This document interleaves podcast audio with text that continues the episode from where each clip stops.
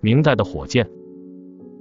在中国古代文献的记载中，火箭的含义比较广泛，如点燃箭头、靠弓弩发射的竹箭也称为火箭。真正的火箭是在火药出现后才发明的。火药武器从唐末到宋初开始使用，但由于当时火药的配方和制作方法还处于初级阶段，所以还难以作为推进的燃料。随着火药配方和制造技术的进步，我国于十二世纪初研制成功了固体火药。并把它用于制造火器和焰火烟花。在使用这些火器与烟花，特别是手持使用时，人们感到火药燃烧会产生很强的后坐力。于是有人在这种启示下发明了新的火药玩具。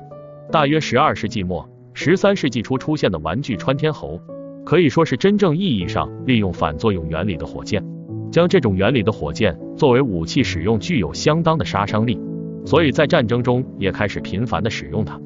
从全局来看，中国古代火器主要是在封建社会后期的战争实践中发展和演变的。宋元两代，大规模的战争持续不断，起初以步骑兵作战为主，随着战争的深入，将河州师战、关隘争夺战、城池攻守战都异常激烈，促使燃烧火器、爆炸火器、射击火器相继创制，引信也随之发明，火器在战争中的地位和作用逐步上升。特别是管型火器的发明到金属管型射击火器的出现，意义深远，为后来一切枪炮的始祖。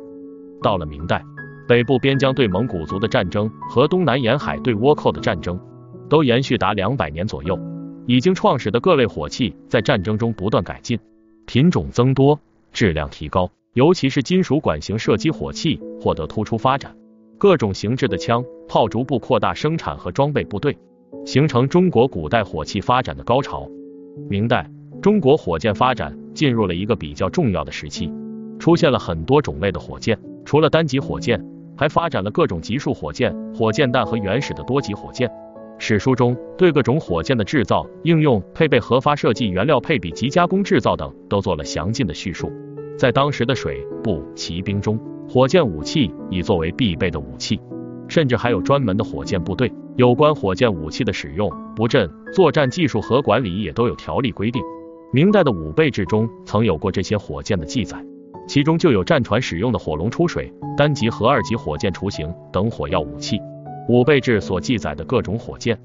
明代的火箭虽然种类繁多，但发展主要体现在火箭样式的更新上。有关火箭的尺寸、规格、装药剂量、发射距离方面却少有讨论。而在火箭的稳定方面，仍然是传统的箭杆加羽毛方式，精度不能得到显著提高，这就使得火箭的尺寸和射程难以提高。进入清代，火箭虽然也有一定的发展，但其发展基本停留在原地。这主要是因为长时间的和平以及封建君主所推行的闭关锁国政策所影响。但从技术的发展来看，火箭技术的停滞还是缺少相应科学知识的指导。纵观中国古代火箭技术的发展过程，所走的基本是经验式的道路。没有对火药的燃烧机理、火箭的推进原理、箭雨的稳定原理等问题进行深入的研究，仍然局限于用阴阳五行说来解释爆炸原理，这就使得我国古代的火箭技术难以出现较大程度的改进。人类有记载，第一个尝试用火箭飞天的人就是中国明代的万户。